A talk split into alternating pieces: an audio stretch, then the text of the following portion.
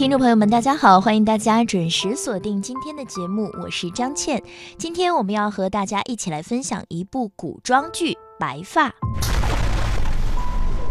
我遇到了你，无论付出任何代价，我都要紧紧抓住我眼前的一切。可是这世上，总有你一定要放弃的东西。望北邻里往宗正无忧。与我大启荣乐长公主共谱佳话。满妖，你对我而言注定与众不同。我们身份不同，不如就此放手。你会知道，我才是真正对你好的人。想要拥有这世间最大的幸福，便要经受住这世间最大的困难。你可曾问过我是否愿意当你的妻子？我愿意做你的影子，阿超。未来的路，无论顺利与否，我都要和你一起走。放手吧。为什么？为什么你对他一点不忘？在你心里就只有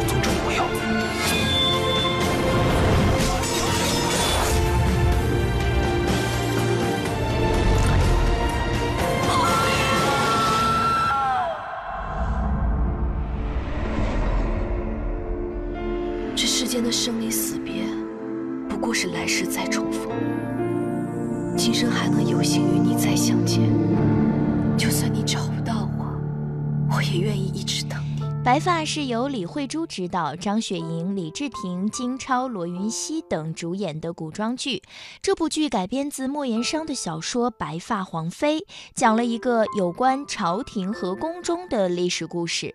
西岐长公主荣乐记忆全失，对于自己的身份产生了怀疑。为了结盟北林，荣乐公主奉命嫁给北林王子无忧，没想到却被无忧拒婚。荣乐借此隐藏在民间，秘密寻找秦家丢失的志士奇书，并且再次和无忧相识。就在找到奇书的时候，荣乐王兄荣齐又要她嫁给北林大将军复仇，而这个时候无。优和荣乐已经产生了感情，最终几位剧中人发现他们身处乱世之中，连自己的亲人和幸福通通都保护不了，所以他们放下彼此之间的恩怨，一起努力，粉碎了奸臣的阴谋，稳定了朝局，收获了新的人生。那其实，呃，整个的剧情没有这三两句话讲的这么的简单，非常的纷繁复杂，也有很多的。梗埋在里面，呃，不能提前的来说出来，否则呢，看下去就没有意思了。那总的来说呢，这部剧，呃，是一部跌宕起伏的有关权谋的架空历史剧。原著《白发皇妃》呢，其实是一个穿越的故事，女主现代穿越，男主的母亲也是现代穿越过去的，中间呢。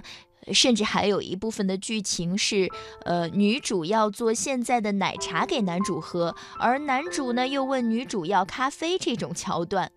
电视剧把穿越的这部分给去掉了，从整个的全舆情的角度分析，去掉以后的这部电视剧《白发》，展现出的是电视剧应有的素质，在豆瓣评分的重灾区古偶剧领域开分就获得了六点五，随着播出更是一路上涨到了六点八，最后是锁定在了六点一分。对比同期几部剧自开播以来平均三四分的这样的表现。显然，在口碑上，《白发》这部电视剧还是胜出了的。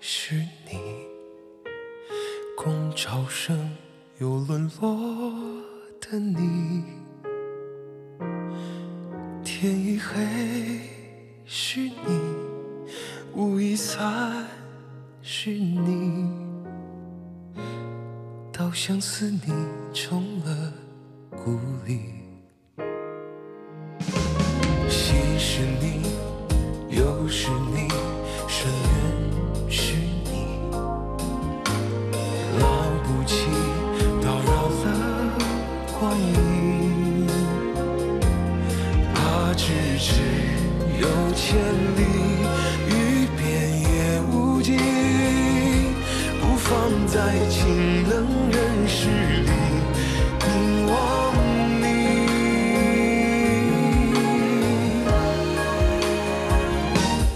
饮吐碎，愁滋味，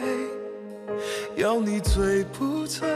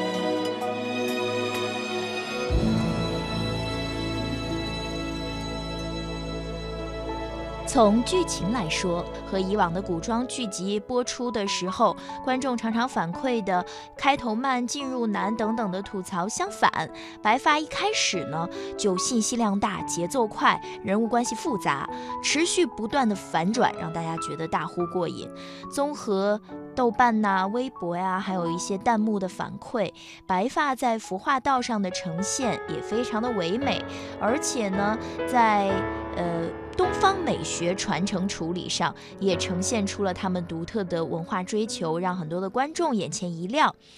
新中式啊，是传承传统中式风格的精髓，通过与现代潮流的对话碰撞而产生的创新风格。而白发这个剧组呢，就把这种美学风格充分的贯彻，进行了超过三个月的美术设计，制作超过两百件道具、近百件服装、数十间风格各异的场景，可谓是诚意满满。那网友也盛赞这部剧是制作精良的，可以说处处都有。值得细细品味的地方。那剧中还有七首原创的 OST，也是风格各异，从填词到作曲都彰显出了浓厚的古韵色彩，深入人心。演员配音上呢，也是找来了著名的配音演员边疆等领头，表现堪称完美。后期制作从混音特到特效呢，也都是国内的顶尖水平，细节之处见真章。可能也就是因为对细节的把控，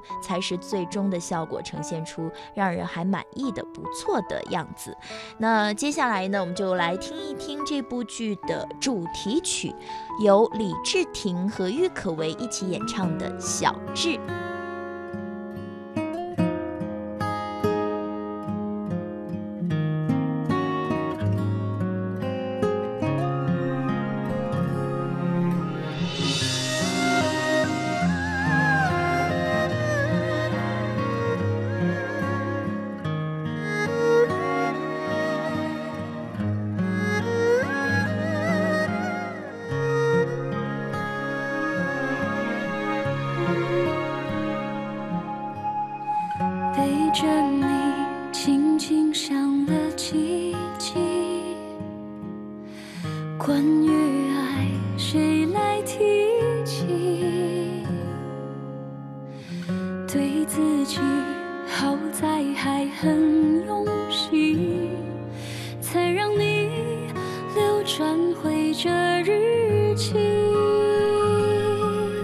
西风染回你耳边匆匆的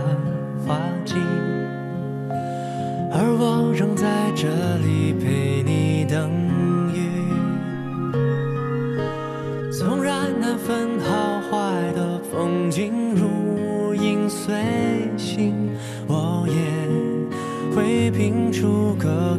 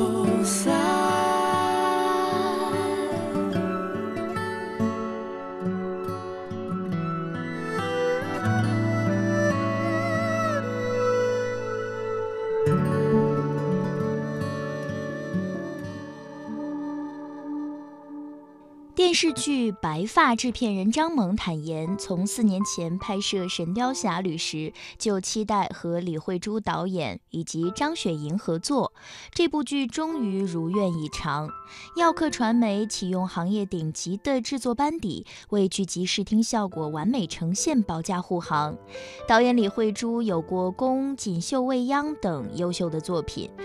美术指导钟怡峰凭借《笑傲江湖二：东方不败》获得过金像奖最佳提名，造型指导由第五十一届金马奖最佳造型得主梁婷婷担任，业内顶级音乐制作人谭旋为剧集量身打造热血青春系的配乐。有这样优质的团队保驾护航，呈现出的肯定是一段精益求精的励志传奇。白发同样颠覆了传统 IP 改编的模式，贴合了当下的社会环境，以励志内容为核心，弘扬积极向上的正能量价值观念。这部剧讲述了慢妖和无忧复仇等人挣脱命运的束缚，开启一段寻找自我的励志奋斗之路。剧中的人物之间不再拘泥于人间情爱，而是上升到了家国天下的层面，以传奇奋斗、励志创新的故事来吸引观众。演员跨界当制片人曾经是一股热潮，参演过《离婚律师》《宝贝小丈夫》的张萌，如今也加入其中，他来担任了这部古装剧《白发》的制片人。而这部剧呢，呃，张萌表示说，之所以一下子就看中了他的故事，一个是女性励志成长的题材吸引了他，其二就是因为剧里人物丽泽演员。张萌的原则就是拒绝整容脸，不看流量，适合角色最重要。四个主要的演员，其中张雪迎和金超，他本来就比较熟悉和了解。相对比较陌生的可能是男主角李治廷，而罗云熙呢，张萌是看《何以笙箫默》时就留下了深刻的印象的。接下来我们就来听听张萌制作这部剧时候的一些感悟。大家好，我是张萌。嗯，白发是目前为止就是大家是拼尽全力的一个诚意之作，也是一个匠心之作，所以希望大家可以喜欢。很少有这么一本书让我就是一看就停不下来，所以我就觉得说，哎呀，要是能出演这么一个角色该多好啊！等到剧本出来的时候，我已经不太适合这个角色了，于是我就说，那不如说，既然这么喜欢这个故事，那就去做制片人。我们买下这个版权到现在差不多也有五年了吧，骨骼上面没有改变，但是会加一些肉在里面，因为我们都很喜欢原著。第一，我觉得他要像像这个人物啊；第二，他要有能力演好这个人物。其他的东西我都不会去考虑，就有有些人会考虑一些什么流量啊，这个那个我都不是。如果你不像的话，如果你不适合这个角色的话，如果你跟这个角色匹配度不够的话，其实是很难的。在整个戏当中，其实最难的就是容乐这个角色嘛，所有的人都要倾向于他。当时为什么喜欢，就是想叫雪莹来，是因为作为演员来讲，我觉得她是在这种年轻演员就是里面当中。呃，也是非常优秀的一位，他其实是属于那种就是非常像演员的一个演员，因为我们之前合作过《神雕侠侣》嘛，然后导演也很了解雪莹，然后我当时就把那个就是《演员的诞生》里面就给导演看，他说还不错，我导演你相信我，他一定会演好，而且我特别希望就是说能给大家一些就是惊喜，他之前其实演的这种青春校园剧太多了，就是他很少给别人那种就大女主的感觉，这一次我觉得是可以给大家一种。全新不一样的感觉。志婷是属于那种，就是她很像无忧，她身上就有一种那种帅气的那种，就是很潇洒那种很不羁的那种感觉。而且志婷是非常非常认真的一个演员。其实我之前只给了她差不多一两天的时间，她就把所有的故事啊，就是连夜看完了，然后跟我跟导演视频。那个时候她在英国拍电影。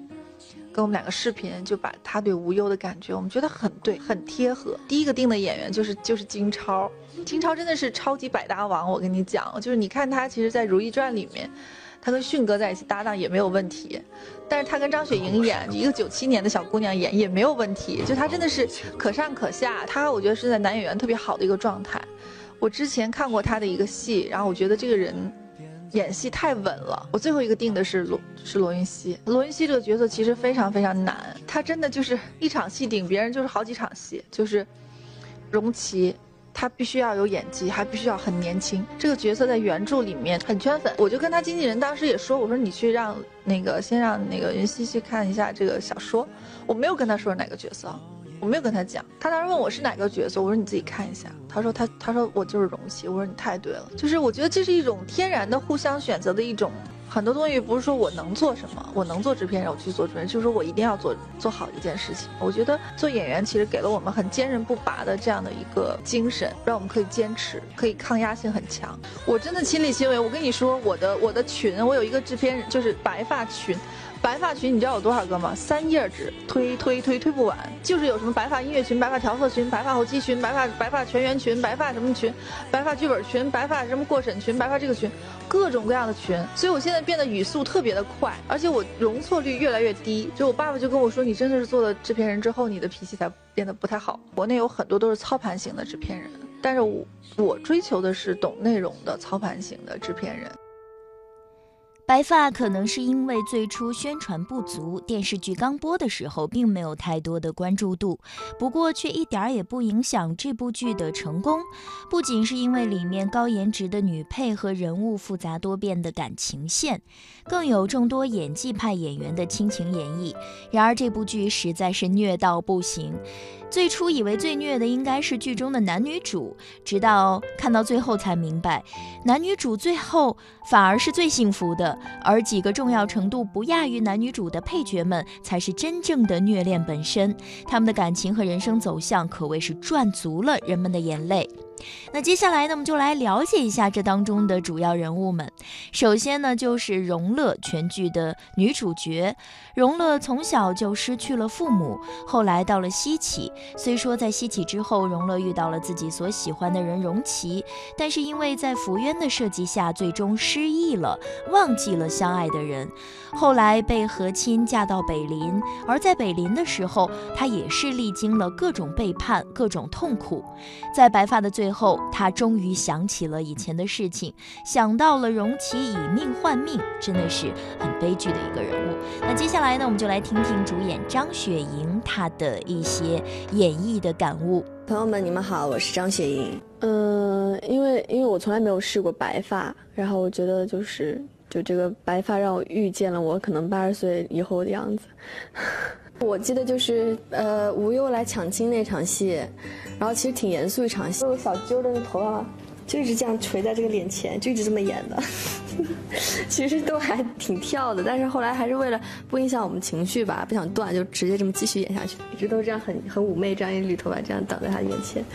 就是因为学习的关系吧，然后就觉得考虑到不想欠太多课，可能会考虑到就是日后要补啊之类的，就是有像自己的地方，就是就对很多事情都坚持，然后坚持自己，然后对。不敢说太多，夸太多自己也不好。其实我不太敢挑战了，因为到时候挑战完之后，现在粉丝洋洋得意的说希望我可以，完了到最后我真的演个反派，直接就粉转黑了。我觉得可以学习到很多经验，因为我觉得跟前辈们合作不存在于说你戏多或戏少，就更多的还是可以跟他们在一起工作，可以就是更加好的学习到他们的工作态度。男主角是由李治廷饰演的宗正无忧，他是一个矛盾复杂的角色，外冷内热的人设让他独具个人魅力的同时，却加大了演员对于人设把握的难度。李治廷挑战自我，在众多动作戏场面中表现的还是比较出色的，解锁了自己作为演员的多面性。值得关注的是，李治廷的脸长和亲女主亲到嘴发白这样的话题呢，也随着剧情的推动。得到了网友的关注和讨论，李治廷自己也大方调侃回应，还一度在微博上掀起了热度。我们来听听李治廷当时拍摄的时候会经历了哪些故事。我是李治廷，我在《白发》当中饰演的是宗正无忧。宗正无忧是一个非常，呃，外冷内热的一个人，非常孤傲不羁，非常不羁，不拘礼节，完全不拘礼节。然后其但其实他的内心是很有爱，也很关乎天下的。但因为他的成长背景，他把这股这颗心藏得非常非常非常深，对，所以他是一个非常深藏不露，呃，内心很有想法，但是会盖得特别特别好的一个人。嗯，武术这一方面是肯定的，而且自己喜欢嘛，所以我不会觉得这个是一个多，就多么的啊用心啦，这我觉得是基本的。这如果你演一个武功高强的人，你基本耍个剑或者基本的腰马都没有，这这个是不行。所以就，对那些对我就标配嘛。就当无忧，我觉得你能来几下剑，呃呃，打的比较像样的，这是标配。反而是希尔最大的苦功是整个人物的感觉，因为我本人相信你也知道，我比较暖，我是个比较暖的人，而且有什么说什么的一个人。那这个是跟无忧完全反着来的，他是个非常冷的人，而且他说的每一句话未必是他心里的话，那有些说是放饵来探话，有些是。他刻意来刺激你，看你有什么反应。他是个非常非常活得很有层次、很高深的一个人。那这股劲儿是真的是提炼了一段时间，嗯，主要是前期沟通很重要，所以跟导演啊，跟我们的美女制片人张萌萌姐聊了很多，聊关于我们心目中的宗正无无忧应该是什么样的，每场戏。其实它的功能是什么？我们应该怎么去呈现？OK，它是爱，它怎么去爱？就非常非常细腻，就去去去想每场戏。然后我我自己还找了表演老师，就下班的时候在房间也不停的在磨磨磨磨磨，去想，去去去练习这样。这位仁兄的出场是穿着睡衣在床上被大臣们抬进来大殿的，对，这就是多么不拘礼节啊。其实挺难把握的，因为出场是立定一个人物的很重要的一场戏。你出场要是砸了的话，你整部剧基本上没有人会相信，没有人会相信你就是这个人。所以中场真的是练了很久。因为我的我的出场的那种解说的眼神呢，节奏把控啊，啊，应该每天都会练一下吧。每天都表演老师，我们就找一个小椅子当做是那个卧榻，就在那儿醒过来，刚醒过来眼神，然后表演老师砰不行。眼神软了，我说不是刚醒过来吗？但是，对对对对对，又会说，好再来一个，砰哎，这有点太硬了，做作了，就哇，这调的好细，调的好细，终于就找到一个内心的状态，就怎么演都觉得对了，我就觉得找到了，这股劲儿就找到了。这样，他的设定就是每个人都是背负着任务的，我觉得这部剧好看的点也在这里，就其实每个人某程度上活得很无私。死已经不是最大的代价，是我死，但我我我死我死的值不值得，你懂吗？就很多这种很大很大的世界观的一些东西。剧中重要人物荣琪，贵为西岐皇帝的他呢，本来是世界上最有权力的几个人之一。只不过很可惜的是，荣琪他这位皇帝啊，是一位傀儡皇帝，一直都在被太后福渊所操控。为了救自己心爱的人的命，可以亲自把她嫁给别人，还要承受心爱之人的误会，最后更是为了心爱的人选择了以命换命。可以说，荣琪的所作所为真的是很让人心疼。那接下来呢，我们就来听听看荣琪的扮演者罗云熙当时对于这个人物的看法。荣琪也是一个绝对的悲情人物，从他的出生开始就注定他这一生是只能以悲剧收场，而且荣琪。也是一个会有巨大反转的角色。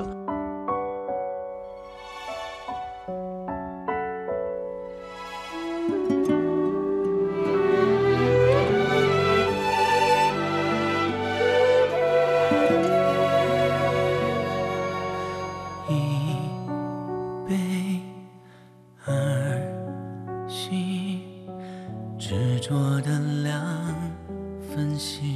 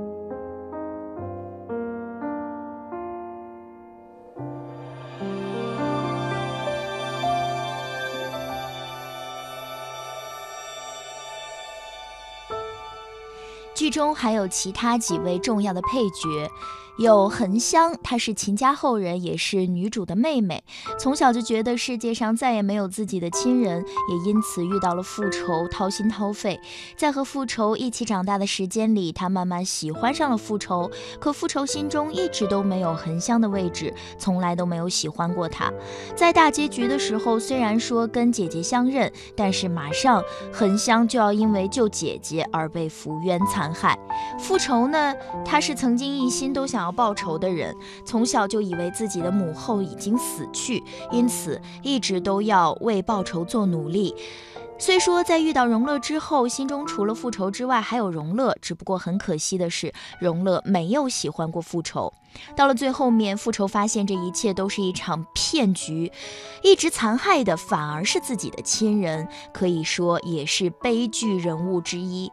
福渊呢，他的人生也是充满了悲剧性。其实，不管他做了多可怕的事情，最初都是被北林皇帝给害了，也因此造就出了一个很恶毒的这样的本性。为了让北林皇帝也尝尝自己的痛苦，他设计出了很多害别人的事情，就连自己的儿子都能视作棋子。所以说，呃，整部剧下来呢，虽然他是反派，但其实他也是悲剧人物之一。所以说呀，这整部剧几乎是没有人是置身事外、幸福快乐的，它就是一部年度虐心大剧。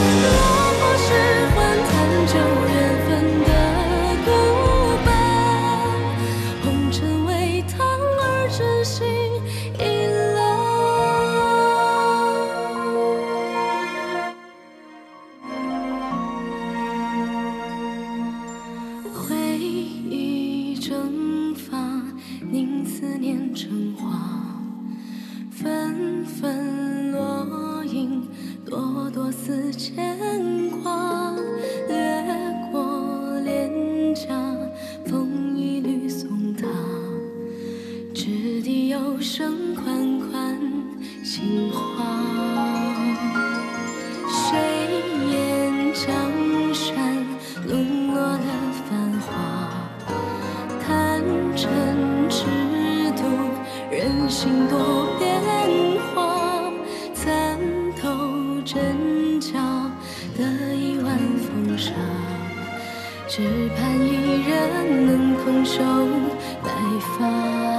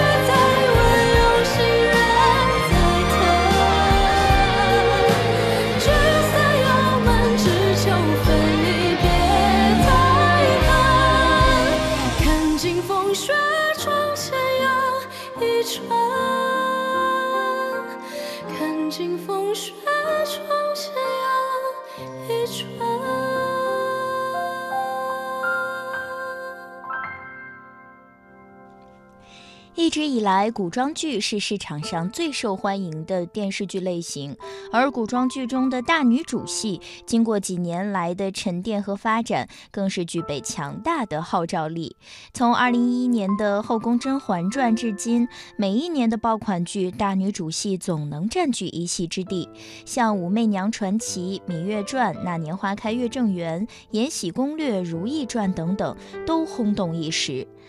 相较之下，二零一八年以来，古装剧和大女主戏都相对沉寂，这是多方面因素共同影响下的结果。一来是政策对古装剧的审核严格，尤其是随着网络剧与电视剧的审查标准越来越一致。原本几部预定二零一九年第一季度上线的大剧都暂时没有了踪影。另一方面是去年业内开始对天价片酬进行自发整顿，像优酷、爱奇艺、腾讯就联合几家制作公司发声明说，全部演员片酬不超过总成本的百分之四十，其中主要演员不超过总片酬的百分之七十。单个演员的单集片酬含税不得超过一百万元人民币，其总片酬含税不得超过五千万元人民币。大制作的古装剧少了，出演古装剧的一线演员也少了。这时，许多古装剧就开始走起了小而美的路线，直白点说就是低配。一堆低配版的大女主戏开始涌现，比如像是《云汐传》《双世宠妃》《绝世千金》《媚者无疆》《白发》等。以白发为例，荣乐从失忆后的天真无邪，到知道自己身世及其父辈恩怨后的痛苦，以及卷入权斗阴谋当中的迅速成长，就是一般女主打怪升级时的这样的大女主套路。与此同时呢，